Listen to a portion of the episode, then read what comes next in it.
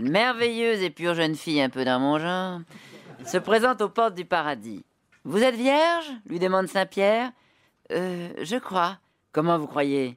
Allez passer devant l'ange examinateur. Si vous êtes vraiment vierge, vous pourrez entrer au paradis, mais on a besoin d'une preuve. Alors l'ange examine la candidate et il dit à Saint-Pierre Pour être vierge, elle est vierge. Mais il y a quelque chose de bizarre. Elle a, là où vous pensez, sept petits trous d'épingle. Hein? Quoi? Des trous d'épingle dit Saint-Pierre. On ne peut pas l'envoyer au purgatoire pour ça.